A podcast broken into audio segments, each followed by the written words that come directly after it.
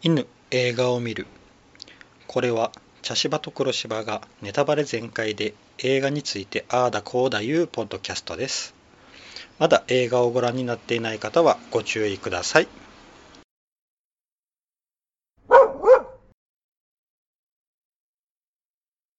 茶芝です。今回は、えー、ガーディアンズ・オブ・ギャラクシーボリューム3です。いやーよかったですね。うん。まああのガーディアンズ・オブ・ギャラクシーのこれは最終章になるのかな？うん。とてもいいイラストでしたね。はい。まああのガーディアンズ・オブ・ギャラクシーって言ったらもうとてもうん。人気キャラ。まあもともとはあまりこうコミックでは人気のなかったキャラを寄せ集めて作ったといったと、えー、それで作ったという形でやったんですけど、まあ、この映画がバカ当たりをして、うん、それで、まあ、あのジェームズ・ガンの監督の、ね、手腕が光っている作品なんですけどね、うん、でそこから一気に人気者になってっていう形ですよね。はい、であのとりあえずあのガーディアンズ・オブ・ギャラクシーの1、2と、えっ、ー、と、アベンジャーズ・インフィニティ・ウォーで、あの、アベンジャーズ・エンドゲームは僕は見ています。で、えっ、ー、と、ホリデースペシャルですかね。あの、ディズニープラスでやっている。あれは見てないんですよね。その状態で、まあ、今回のボリューム3を見たわけなんですが、あの、まあ、ガーディアンズ・オブ・ギャラクシーのこのえー、3つの映画ですよね。 One, two, three ですね。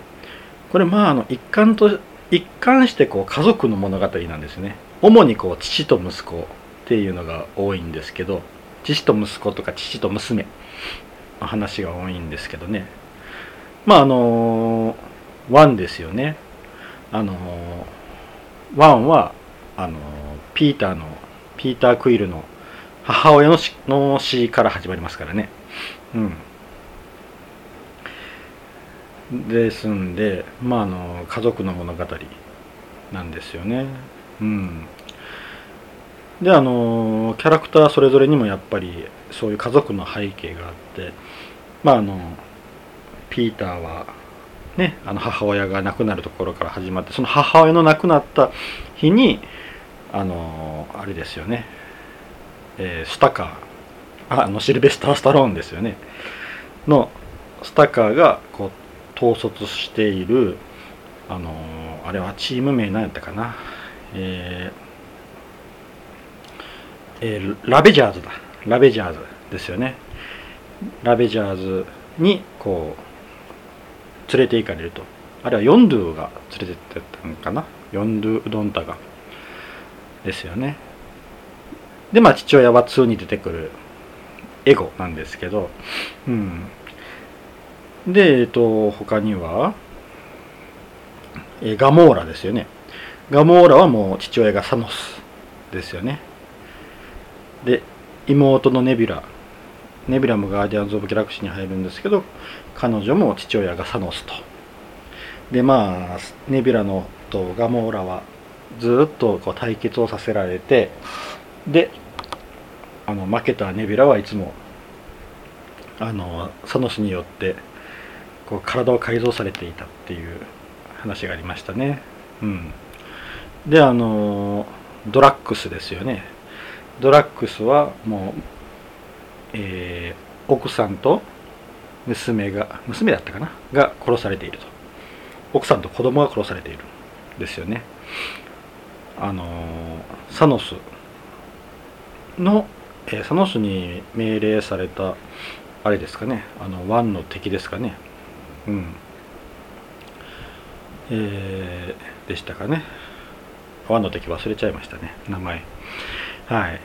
でえ、ー、とマンティスなんですけどマンティスはもうあの家族がいない状態ですよねあのもうエゴと一緒に2人で暮らしてきてであのまあ主従関係だったんで、まあ、そこにこう家族のあれはないですからね。うんまあ、一応あのクイルの異母妹母親が違う妹っていう形になってるんでまあエゴがいろんな星でこう子供を作っていたっていう中の一人なのかな。うん。でもなんか虫を進化させたみたいなことを言ってましたよねエゴは。うん。ちょっとそこら辺はあれですけどまあとりあえずこう孤独に暮らしていたっていうキャラクターですよね。家族がいないっていうあれですよね。うん。っていう形ですかね、うん、であとまあグルート。グルートはまあとりあえず置いときましょう。グルートは特別なキャラクターなんで。でロケットですよね。で今回3はこのロケットのの過去に迫る話っていう形ですよね。うん。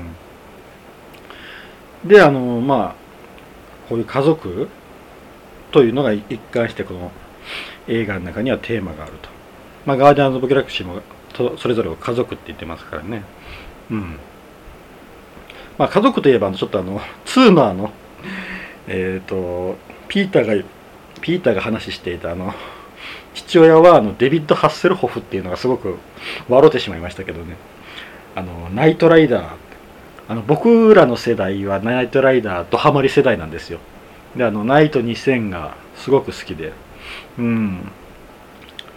であのデビッド・ハッセルホはマイケルやったかな？マイケルっていうあれは刑事やったかな？確か。うん。であのマイケルっていうキャラクターでであのそのナイト2000を使ってこういろいろ事件を解決するって。それでそのナイト2000がかっこよかったんですよ。あの前にこう赤いランプがこう右右左ってこう左右にこうフォンフォンフォンフォンと言いながらこう動いていて。でその 黒い車なんですけどその車に人工知能が積んであってであのきちんとの人格？車格？車格？なんていうかかですけど、まあ、人格があるんですよ車に。うん。であのこのマイケルがあのキットって呼ぶんですよ。ナイト2000っていう車なんですけどね。キットっていう。あれがすごくかっこよくてですね。うん。すごい好きやったですね。でそのデビッド・ハッセルホフを父親だと思っていたという。うん。あれもなかなか良かったですよね。でまああの2ついでにあの2ちょっと話させてもらったらあのテイザーフェイスっていうキャラクターが好きなんですよ僕。あのえー、あのヨンドゥヨンドゥがこう仕切っていたチームだったんですけどヨンドゥに反乱を起こす男でで顔がちょっと傷だらけなんですよね。であの次のボスはこのテイザーフェイスだ 言うんですけどあの誰からもこう信頼をされていないというかそのであのロケットにバカにされるんですよね。その自分のことをわざわざテイザーフェイスっていうこの名乗りを上げるっていうのねそのテイザーフェイスギャグがすごく良かったですね。うん。あの、ねラストラストにあのえっ、ー、とソブリン。ソブリン製のあの王女様やったかな？うん。かなんかにあのこのヨンドゥを倒したのはあのこの俺テイザーフェイスとかって言ったら向こうでもプッて笑われるっていうの ああいうのが好きでしたね。であのこのソブリン製のキャラクターもいいんですよね。あの雪の中を歩いてくる時にこうお付きの者がこう絨毯を敷いてるんですよ前前にこう歩くところをこう絨毯を敷いていくっていう。あれも好きでしたね。なかなかうん。キャいいキャラクターがいっぱいいましたね。うん。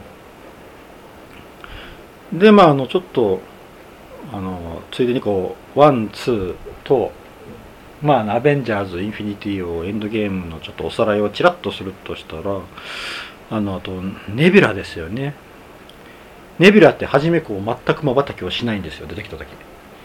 うん。であのやけどある瞬間からまばたきがをするようになるんですよね。それがあのえっ、ー、と2の2やったかな。えー、2のラストの方やったと思うんですけどあのガモーラに抱きしめられるんですよね。うん。でそこでこうまばたきをがするまばたきするような感じになるんですよね。うん。あとまああのドラッグスですよね。ドラッグス。ドラッグスは初め全然こうなんか表情を変えないキャラクターやったのに途中で急にこう大笑いをする明るいキャラクターになるんですよね。あれ2からからやったかな？2からのような気がしたんですけどあのえー、ロケットがあの2の初めにあのさっき言ったあのえー、ソブリン製か。ソブリン製の電池を盗むんですよね。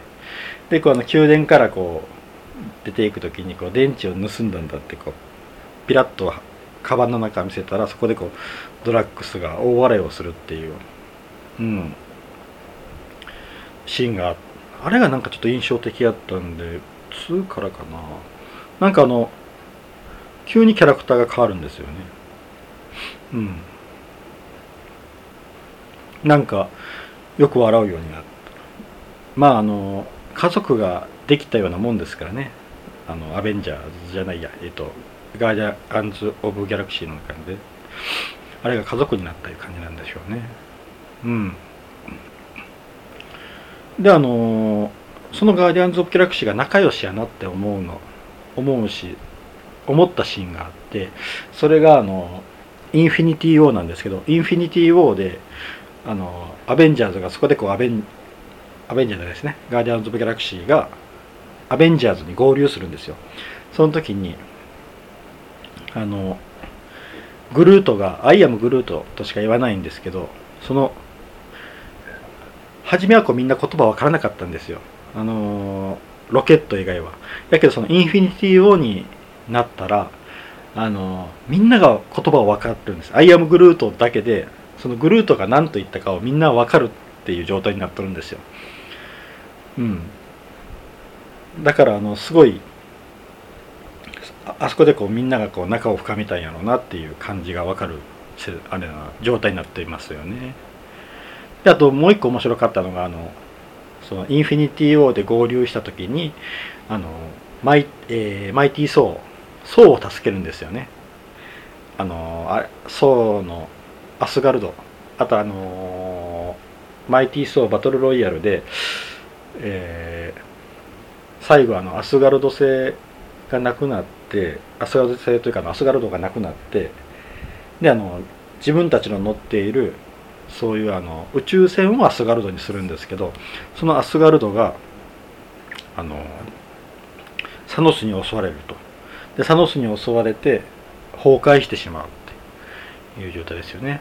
それでこそ宇宙を漂っていた層がぶつかってそこでこう助けるっていう状態になるんですけど、うん、その時にあの層があのグルートのあの「アイアムグルート」って言った時にあのなんかあれあのおしっこの話をしよったんかなあのその紙コップにしたおしっこはどうしたらいいかみたいなこと多分言うたんですよグルートが。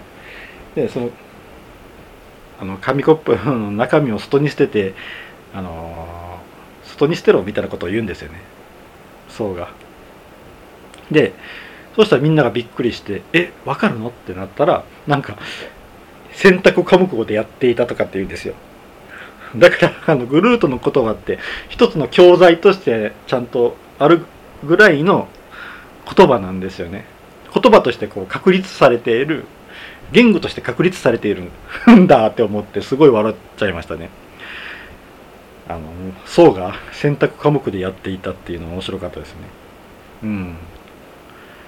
ですよね。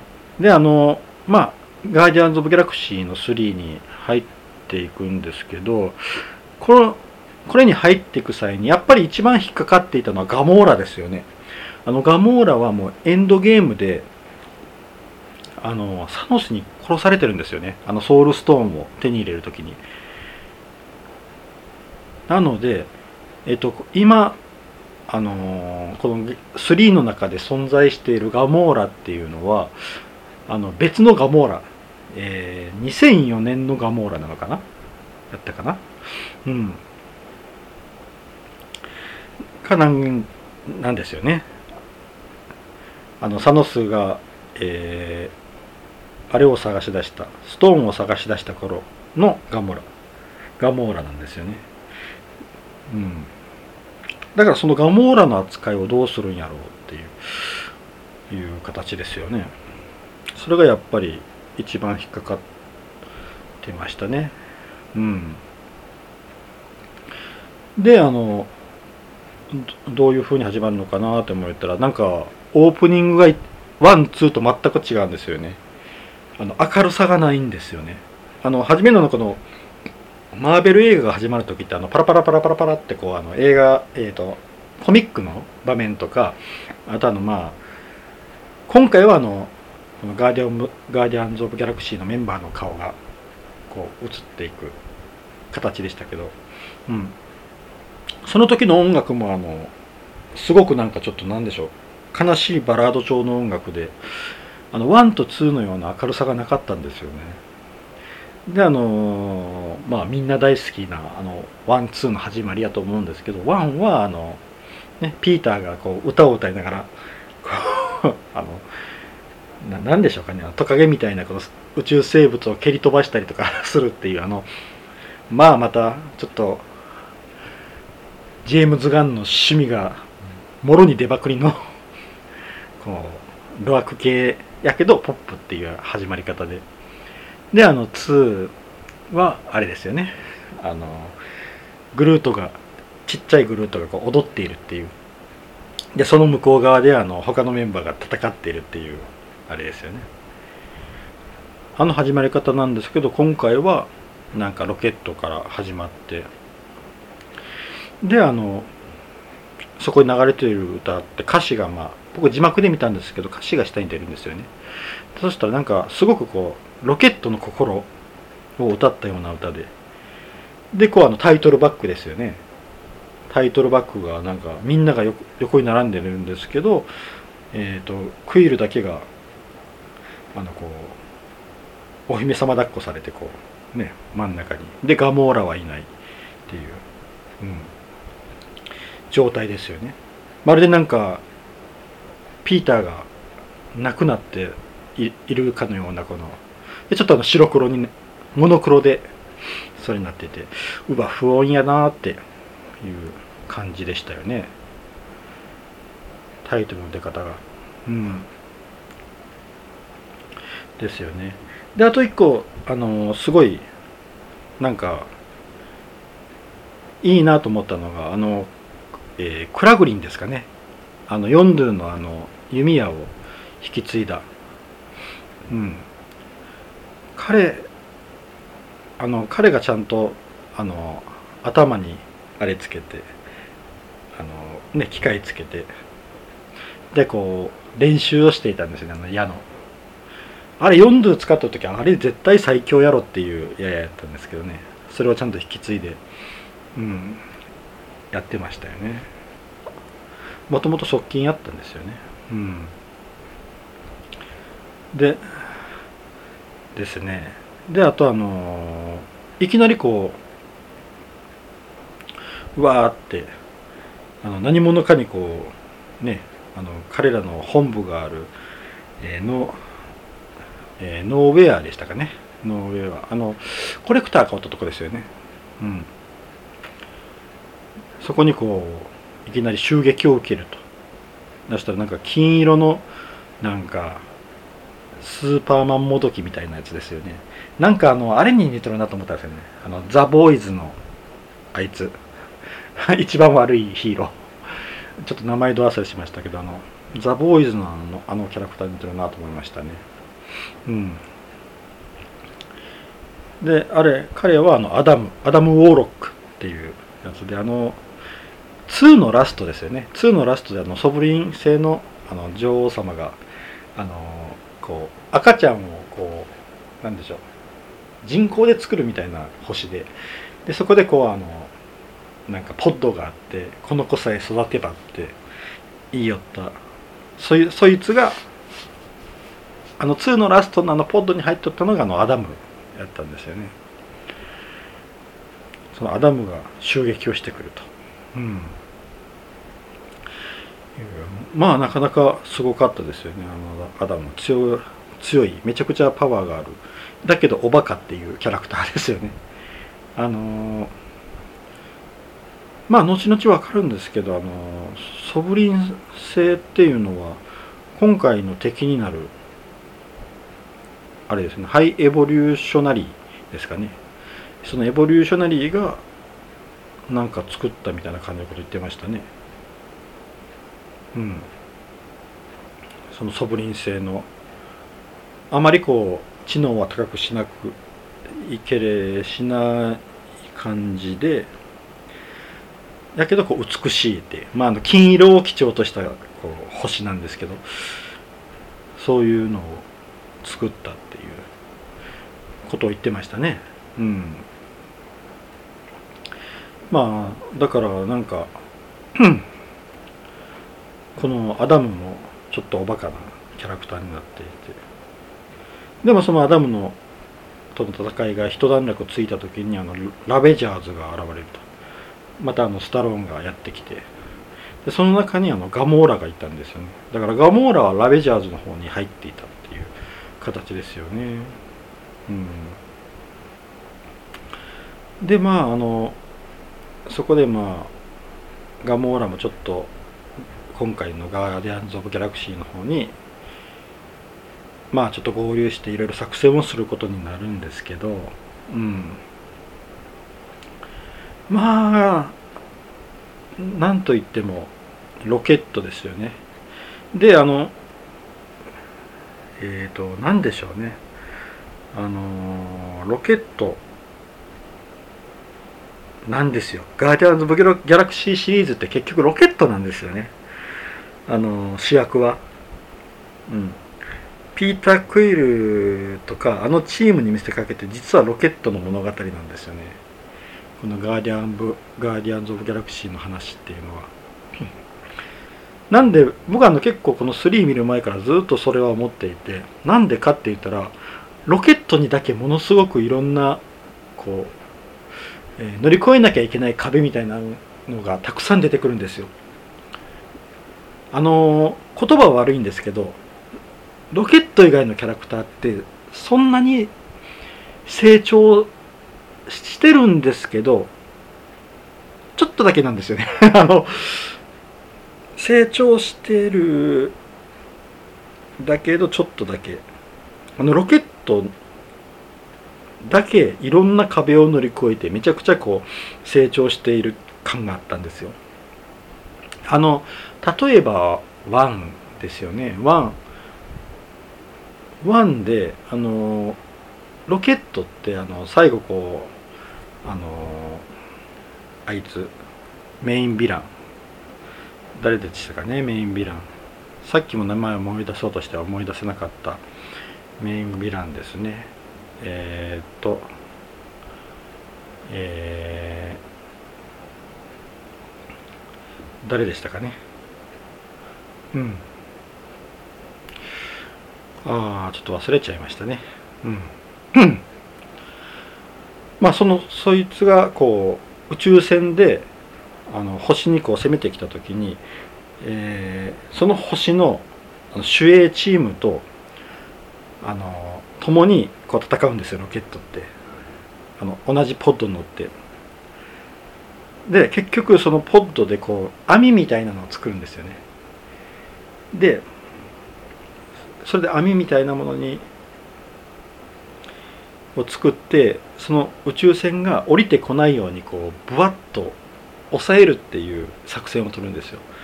でそこであのこうまあでも向こうの力が強いからぐーっと押されてでその網っていうのはこうそのポッドがつながってできた網なんですけどそれを破られてしまうんですよね。でそこでこうロケットと一緒に戦っていたまああのその軍のちょっと偉い人みたいな人が亡くなってしまうんですよ。だからそこで作戦を失敗してしまうんですよね。でその時にこうロケットがふわっと悲しい悲しそうな顔をバッと映るんですよロケットの。であとワンの、まあ、大きな出来事って言ったらあのあれですよねあのグルートですよね。グルートがあの結局みんなを守るためにこう木の玉になって墜落するとでそのせいであのグルートはバラバラになってしまうんですよね。でそこからまたこう、えー、苗木からこうまた育てるっていう形になるんですけどうん。その時にまああのロケットは鳴くわけですよ。あの結構あのロ鳴いてるロケットっていうのがいっぱい出てくるんですよ。うん。結構鳴いてるんですよねロケットって。であの今度2ですよね。で2はもうあの完全にあの4ドゥの話ではあるんですけどあの4ドゥに言われるんですよね。あのお前は俺だって言って。こうやってみんなにこうわーっと悪態をつくのは結局臆病な自分を隠すためって。であの俺はお前の気持ちがわかる。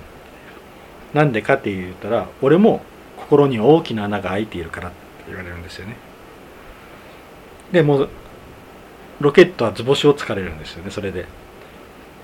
でそこでこう4ドゥとまあ心がつながるというか4ドゥに自分を重ね合わせるんですよね。で結局あのラストですよね。あのエゴの星ですよね。エゴのあの脳があったあの星。で戦いよる時にあのピーターとエゴが戦いよる時に、うん4ドゥは残るとピーターを最後助けるために。その時にあの宇宙服のキットとあとロケットジェットのキット。この2種類をワンセットだけあると。それを4ドゥに預けていくんですよね。本当やったらロケットはそこであの2セット渡したいんですけどないんですよね。手持ちが。でそこでこうワンセットだけ渡すっていうことははどちらかが死ぬっていうことなんですよね。うん。脱出ができない。脱出する時に死んでしまうということですやけどもそれを分かって渡す。で絶対にヨンドゥはピーターを助けるっていうのも分かってるんですよ。そこでロケットは。なんでかっていうと自分もヨンドゥの立場やったらそうするからなんですよね。でそこでこうあのヨンドゥは、まあ、そのロケットが思った通りあのピーターにこう宇宙服のやつを着せてキットをつけて着せてであのロケあのそう空飛ぶためのロケット。ちょっとややこしいですけどね。あの背負うロケットのやつもピーターにつけて。っていう形であの脱出するっていう。でそれで4度が死んでしまうっていう形ですよね。でまたそこでまだロケットはなくあのロケットはそこでまた悲しむんですよね、うん、であのラストですよね。ラストあのラベンジャーズの仲間たち。ヨンドゥって結局あの掟を破ったからラベンジャーズから省かれていたんですけどラベンジャーズの仲間たちが集まってる。でその時にちょっと自分のね本心をピーターに話をするんですよね。ちょっとだけ。うん。で2のラストってあのロケットのアップなんですよ、うん、だからこの2の話っていうのをめちゃくちゃこうロケット寄りの話なんですよね。だからあのこの監督はどっからこれロケットの物語にしようかなって考えたのかな初めからなのかなそれとも途中でこうやっぱりこいつだってなったのかはちょっとうん、からないんですけど完全に2からはもうロケットの物語なんですよね。うん、で2がロケットのアップで終わってで3はまたこの、えー、階段に座っているロケットから始まるっていうね。うん。なんですよね。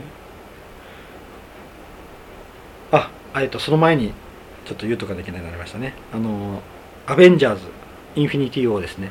アベンジャーズ・インフィニティ・ウォーであのサノスの指パッチンがありましたよね。あれでガーディアンズ・オブ・ギャラクシーで残ったのってあのロケットとあのネビュラだけなんですよね。他のは全部消えちゃったんですよ。これも結局ロケットにとってはめちゃくちゃな試練ですよね。うん。まああのネビュラはまあサノスの娘っていうことがあってまだ仲間になってないっていうのを考えたらガーディアンズ・オブ・ギャラクシーの中で残ったのってロケットだけなんですよ。だからもう完全にこのガーディアンズ・オブ・ギャラクシーの物語はロケットの物語なんですよね。うん。でそこからあの5年間ずっとロケットはあのネビュラと共に行動をすると。でそこでこう2人の仲が良くなるんですよね。あの今回セリフの中に出てきましたけどあのロケットに私は改造してもらって助かった。あのだからちょっと性格は変わっとるんですよね。あのエンドゲームからこの3の間でなんかなんかレベラが明るくなっとるんですよ。あれはロロケットのおかげですよねあれって。うん。あのねあれもあのシーンも良かったですよね。あのえー、えーと、トニー・スタークががあのエンドゲームの頭ですかね。エンドゲームの頭でトニー・スタークがあのキャプテン・マーベルに見つけてもらってでそこからこうキャプテン・マーベルに地球に戻してもらって降りてきた時ですよね。降りてきた時にあのネビュラネビュラがもう帰ってくるんですよ。その時にあのトニー・スタークと一緒に。トニー・スタークとネビュラだけが宇宙におったんですよ。でそこから一緒に帰ってきてでそこでこうロケットが迎え入れてロケットは地球にいましたからね。最後の戦いあのあのあそこうあのワカンダにワカンダにいましたからね。で帰ってきてそこでネビラだけ降りてきてで、ね、ネビラとこうネビラの横に座って手をこうネビラが握るっていうあれあ、ロケットから握ったんやったかな。結局だからガーディアンズ・オブ・ギャラクシーのキャラクターの中ではあの2人しか生き残らなかったっていう形ですよね。でそこから5年間2人で活動するんですよね。うん。だから今回あのまあロケットがちょっと既得状態になってあの心臓につけられた機械によってこうね既得状態になった。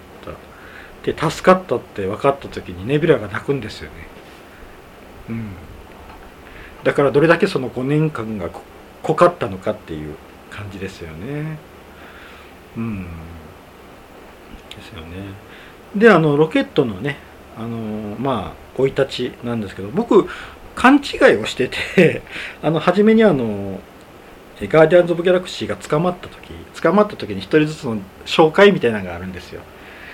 あのその中でロケットがあの違法な遺伝子操作によって生まれた下等生物みたいな言い方をされるんですよ。で僕その時に勘違いをしていてもともと人間やったのがこう遺伝子操作でこうアライグマと一緒にこうくっつけられてできた生物かと思ってたんですよ。そしたら今回のを見たらアライグマの方ををこう手術、まあ、違法なこう人工手術みたいなのをしてこうできたのがロケットやったんですね。僕ちょっと勘違いしてましたね。うん。でそのロケットの生い立ちですよね。あのアライグマなんですよね。でアライグマであの 89P13 っていうコードネームを付けられていてで同じようにこう違法なこう改造改造手術を受けられたような感じであの他の3匹がいたんですよね。あのカワウソのライラと、えー、ティーフス。あれは何やろ？あれはアザラシ？アザラシ？あじゃないな。あれ何でしたかね？オットセイか。オットあオットセイじゃないですね。アザラシでいいのかな？ゾウアザラシかな？なんですかね。であのフロアフロアがちょっとよく分かんなかったんですよね。フロアあれはウサギかな？なんかこう顔の前のとこにこう金属のあれでこう囲ってたんでちょっと分かりにくかったんですけどあの赤い目とあの耳の感じだとやっぱウサギやったのかな？うん。っていうのがいてその4匹が仲が良かったと。ロケット、まあ、当時は 89P13 ですね。だけどそこでこういろんな違法なこう手術ですよね。あの完璧な完璧なあれを作りたいっていう。なんかすごい志を持ったヴィランによってあれですよね。されてしまうんですよね。あのあのキャラクターもすごかったですよね。であのあのね改造もちょっと痛々しかったですけど。うん。ねえあれちょっと待ってくださいね。あのハイエボリュシュハイエボリューショナリーですね。うんそう特別な種族。生物を強制的に進化をさせて特別な種族にしようとする科学者なんですね。うん。でその、まあ、結局あの実験動物やったんですよね。ロケットたちは。そのえっ、ー、と進化の。うん。でその中でロケットが飛び抜けて頭が良かったと。あのなんか科学もいけて数学もいけてみたいな感じでしたね。本当に頭がいいんですね。でそこでこうあのさっき言ったエボリューショナリーエボリューショナリーですかね。彼がしていた実験でこう動物を、えー、に知能を加えてなんかちょっとあの人間みたいな形にするんですよね。でその実験をしている時にどうも凶暴性が出てしまうとその凶暴性が出てしまうのかは分からないという時にこうロケットがその原因を突き止めると。うん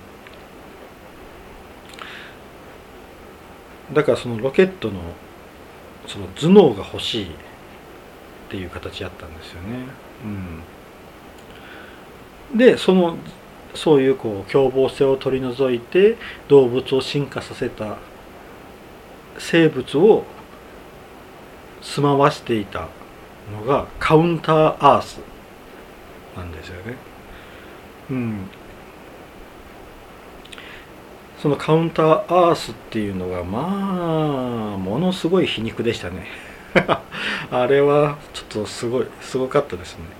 そういう凶暴性を取り除いた知能の高いそのまあエボリューショナリーのいう進化した種族が住んでいる。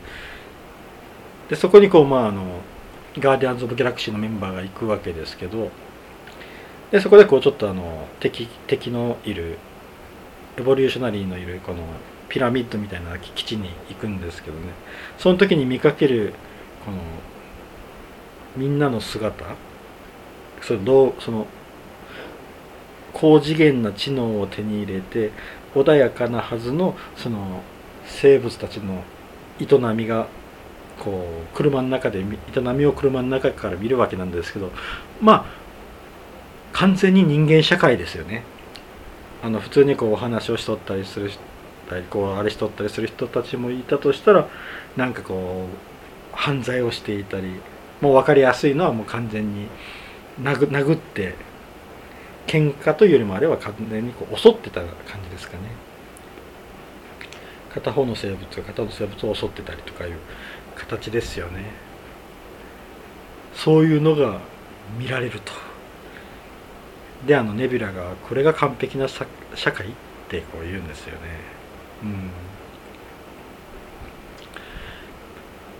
うん、もうあれ完全に地球ですよね人間の姿ですよね。うん、でそのカウンターアースがどうなるかって言ったらまあ失敗だと言って全部爆弾で爆発させられるという。もうメッセージにしたら強すぎるやろっていう。あ感じでしたね、うん、まあね本当でそのカウンターアースのその完璧な社会っていうのを作るためにの実験を繰り返さす実験道具にされたっていうロケットたちはじゃあ何を指すんだろうって考えた時にまあそういうようなまあ何て言うんでしょうね。あの悪いことに巻き込まれやすい人々とかって考えた時にまあ社会的弱者になるのかなって。うん。そうですよね。まあああいう立場に置かれるのは僕らの人間社会に当てはめたら社会的弱者ですよね。うん。だからあのロケットライラティーフスフロアね。とああそこにいた動物たちっていうのはもうまあ社会的弱者と置き換えられるのかなって思いましたね。うん。ですね。はい。で結局あのラストですよね。ラストはまずあのねあの人々を助ける。と、うん、ノーウェアとあのあそこの星ですよね。あのエボリューショナリーたちがいたあの星をくっつけて星というか会社ですかね。うん。会社のあの星をくっつけてそこからまず人々を逃がすと、うん、ノーウェアの方に。で僕らもおお僕も僕らもというか僕も頑張れおおすげえ頑張れ頑張れって見よるんですけど今まではなんかそれでよかったんですよ。でもその時にハッとやっぱりこうあのねロケットのあの行動を見てハッて刺さられるんですよね。あそうよなって。人間だけじゃないよねっていう。うん。そこにはまだいるんですよね。これはものすごくハッとさせられた。あの僕らの社会生活の中でちょっとこうね目隠しをしている部分がないか気づいてない部分がないかっていうのにハッとさせられたんですよ。そうだよねって。うん。人間だけじゃないんですよね。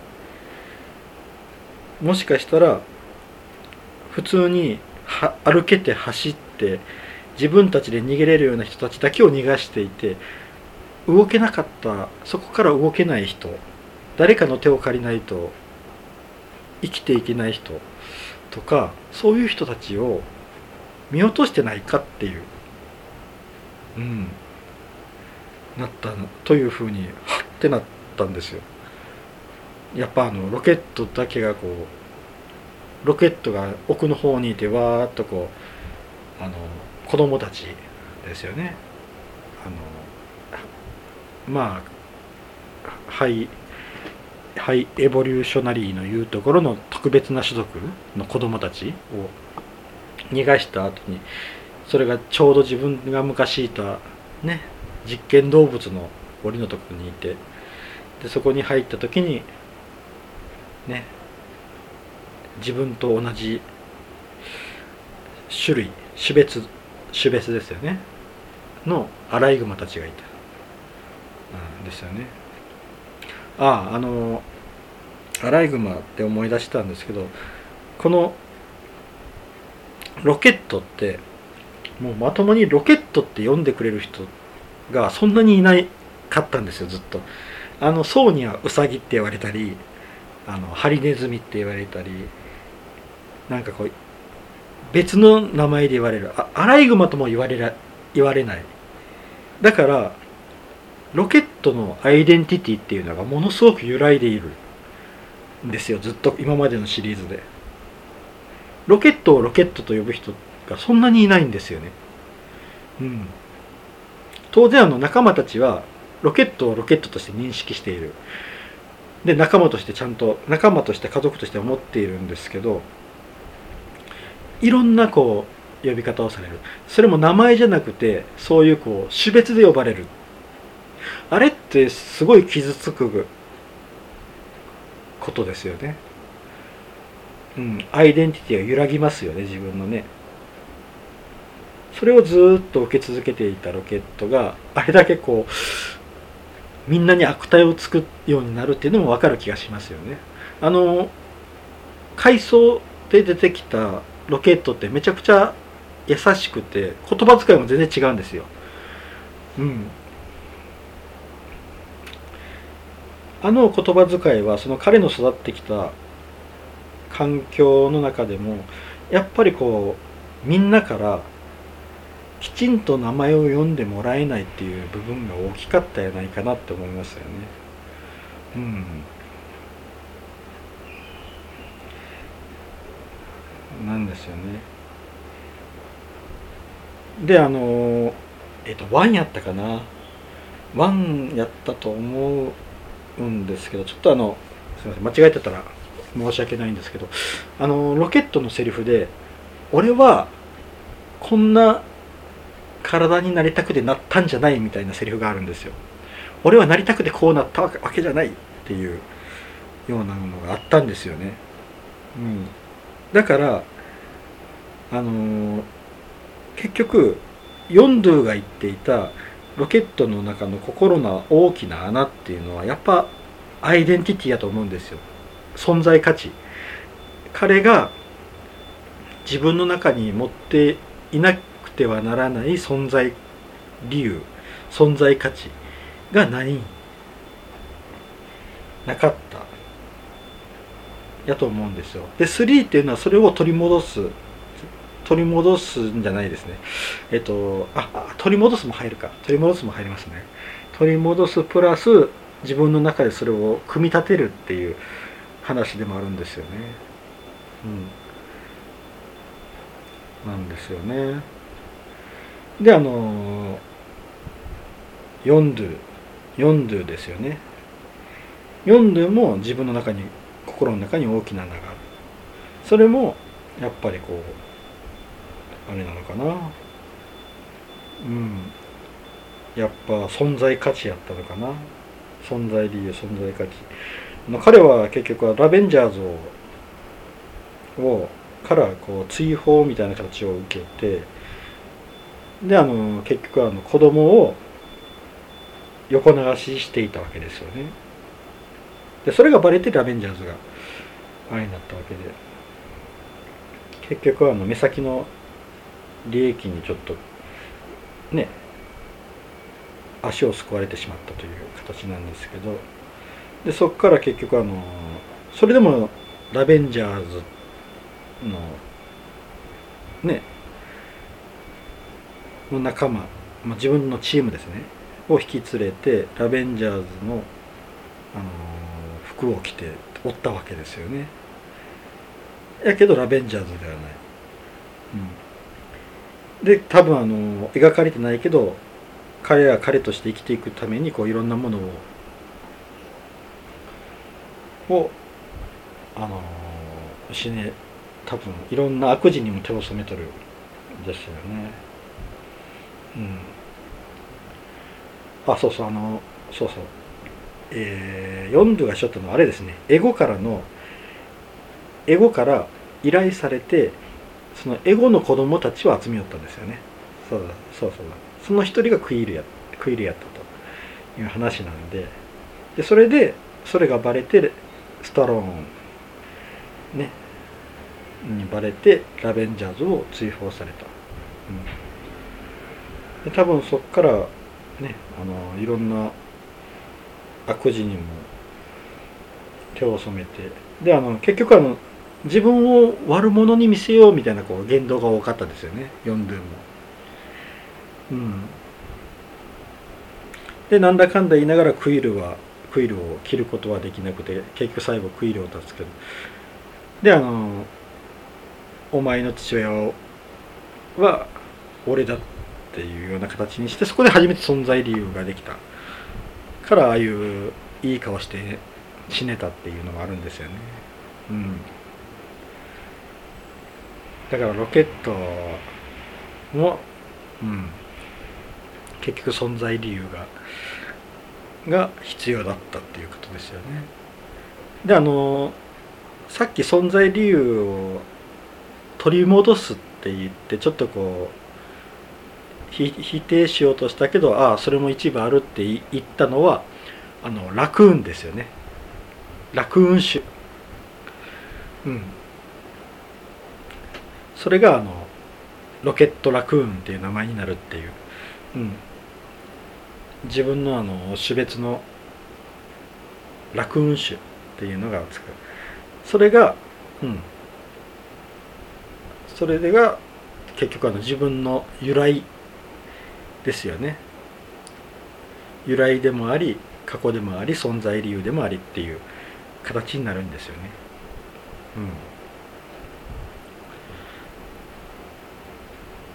うん。うんよくできてますね。すごいな。で結局はあのね。最後そのエボリューショナリーとの戦いでそのアラアライグマの子供たちを逃がそうとした時にエボリューショナリーに見つかって襲われるんだけどみんなが助けに来るという、うん、形ですよね。うん。まあそこで初めてこうロケットがロケットとしてみんなと向き合ったっていう形ですよね。うん。まあすごいなよくできてるな。であの今度はその実験動物たち。実験動物に競れようとしよった動物たち。ととかあのあれですよね。あのマンティスがこう操っていたあの謎の巨大生物とか。あれも全部動物実験動物たちも全部こっちにノーウェアの方に移してくると、うん、でそれは何を指してるかって言ったらやっぱりあの、うん、さっき言った僕たちがちょっと目を覆ってもしかして見ないようにしてるんじゃないか。うん。あのねもし、えー、パニック映画とかでも人間だけ助けてめでたしめでたしみたいなことが多いんやけど実はその向こう側に忘れてないか？誰かをっていうね。まあ社会的弱者を指してるのかな？って僕は思いましたけど。うん。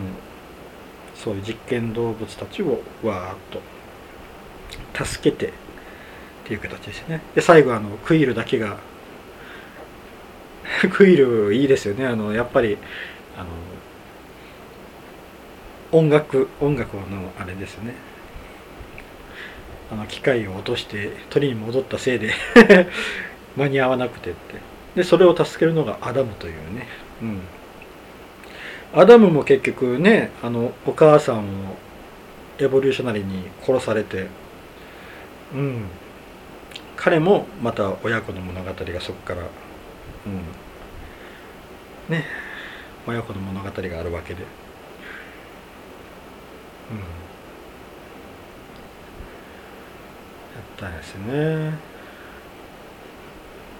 まあねそれで結局ノーウェアにはたくさんの人たちが移ってきたっていう形なんですけどまあそっからのラストですよね。うん。あのガーディアンズ・オブ・ギャラクシーを解散するという話ですよね結局あのねみんながみんなこうやりたいことやるべきことっていうのを見つけたっていう形ですよね。うん、まあクイルは地球に戻って、ね、おじいちゃんの元に帰ると。まああのけかなりあのねあの攻められてましたからね。あのマンティスに。あのマンティスがけ結構あの 性格が 変わってて面白かったですよね。結構強く出れるようになってて。まああれはもう完全にドラッグスのおかげですよね。もうドラッグスがなんか彼女の父親代わりみたいな感じになってましたもんね。初めはめちゃくちゃもう本当パワハラみたいなことばっかり言ったんですけど。うん。結局相手のあれを受け止めるっていう部分がありますからねドラッグスって。うん、であのね結局でえっ、ー、とドラッグスはあの移ってきた子供たちの父親代わりになると。それを進めるのがネビュラっていうのもいいですよね、うん、ネビュラが進めて。あなあなたはデストロイヤー。デストロイヤーというか破壊者、ね、デストロイヤーではないあなたの本当の姿を見たっていう、ね、でネビュラは自分の理想とする、ね、世界社会を作りたいっていう形で離れて。でマンティスはもうずっとエゴとエゴの元におって次はガーディアンズ・オブ・ギャラクシーでいてで今度は自分のね個人の一人でやってみたいっていう話ですよね。うん。であのガモーラは愛に戻ると。うん。ガモーラはあのあそこに戻るんですよね。えっ、ー、とああまたど忘れした。あのリガモーラはあのあのチームに戻るんですね。リベンジャーズだ。うん。リベンジャーズに戻る。ですよね。うん。じゃあ今度誰がリーダーになるかって言ったらロケットと。隊長はロケットになると。まあねもうそのこのゴールに向かって定のシリーズでしたからね。うん、もう完全にね自分の心の中の大きな穴をねアイデンティティで埋めたロケットがリーダーになる。隊長になるという形ですよね。であとびっくりしたのがあのねあのグルートが「I love you guys」って言うたんですよね「I am グルート」ではなくて I love you guys って。そうなんですよね。あのグルートが喋ってる言葉が一つの言語として確立されとるんだったらグルートも他の言語を学べるはずなんですよね。うん。なんですよね。うん。まああの I love you guys もびっくりしたけどあとあのガモーラがちょっとグルートと話すシーンがありましたね。ということはあのガモーラは実はあの I am Groot この3の中ではずっと I am Groot って言ったら知ってるわとかあのあのあなたの名前でしょとかっていう返しをしてたのに最後だけみんなによろしく伝えといてってでこう会話になっとったんですよね。ということはガモーラももしかしたら実はこのグルートを言ってることが分かっていたのか分からないふりをしていたのかそれともあの付き合いの中でで覚えたのか。まあ層が選択科目って言ったので もしかしたらガモーラも学んでいる可能性はありますよね。実は喋れる。であのガモーラがあの、えー、ラベンジャーズに戻るんですけどあラベジャーズに戻るんですけどあの戻った時のに笑うんですよ。ガモーラ。めっちゃ笑顔なんですよ。ということはあのラベジャーズの中にやっぱりガモーラの居場所ってあるんですよね。だからあのこっちのガモーラはの居場所っていうのはやっぱラベジャーズなんでしょうね。あのあれをあの短いシーンでパッと見せれるっていうのはいやすごいなと思いましたね。ああいう映画を。今回3のガーディアンズ・オブ・ギャラクシーの中では見せてないですからね。あんな満面の笑顔。だからもうあのガモーラがラベジャーズに戻るっていうのもそれはそうだよねって感じになりましたね。うん。でまあ結局最後は音楽でみんなで踊ってやっとダンスが最後に出てくるっていう。ワンツーはオープニングにダンスがあったんですけど3はラストにダンスがあるんですよね。で最後のやっぱラストカットはロケットの顔っていうね。うん。形でしたね。だからやっぱりもうロケットの話なんですよね。このガーディアンズ・オブ・ギャラクシー一連の話は、うん、ゴールはこのロケットが隊長になるっていうゴールで進んでたんですね。いやーすごいなあすごいこれすごいよくできてるなって思いましたね。うん。あのー、ね。ロケットがあの最後にこうこれ最高だぜって鳴らす曲があのワンのね。あのクイルがこう歌いながらこう あの謎の宇宙生物を蹴っているっていうあの曲やったんですよね。ああそっちに戻るんだって。あのレッドボーンの「えー、Come and Get URL」っていう曲ですね。うん。になっていくっていう形でしたね。であとあの1個触れとくとしたらあのコスモ。犬のコスモですね。あれあのコレクターのところに飾られてたやつですよね。あのコスモ宇宙に行ってソ連に打ち上げられてって言ったんですけど実際にあのソ連に打ち上げられた犬っているんですよね。あのライカっていうメスの犬なんですけどまあ打ち上げの直後にすぐに亡くなったらしいんですけどライカっていう犬がいるんでこれがモデルなのかなってちょっと思いましたけどね。うん。あとあの一つえっ、ー、ともう一つあのハワード・ザ・ダック。ハワード・ザ・ダック知ってますかね皆さん。あのこの5、えー、ガーディアンズ・オブ・ギャラクシーの1、2、3全部に出てきてるんですよ。1はあの最後のあのエンドロールの後にやったかなに出てってあ違うかなこれコレクターのところかコレクターのところにいたんかなうん2やったかなエンドロールの後に出てきたのはうんいや、1か。1やったかな。まあ、すいません。ちょっとどっちか忘れたんですけど、1、2、3全部出てるんですよ。今回の3は、あの、みんなでこう、コスモと、あの、クラグリンとカードゲームしているメンバーの中にいるんですけど、あの、ハワード・ザ・ダックって、あの、昔映画あったんですよ。僕が小さい頃によくテレビでやってたんですよね。ハワード・ザ・ダックっていう。あの、地球にやってきた、あの、ダックの宇宙人の話なんですけどまああのこれがあの B 級映画なんですけど僕めちゃくちゃ好きでテレビでやってた時よく見てたんですよね。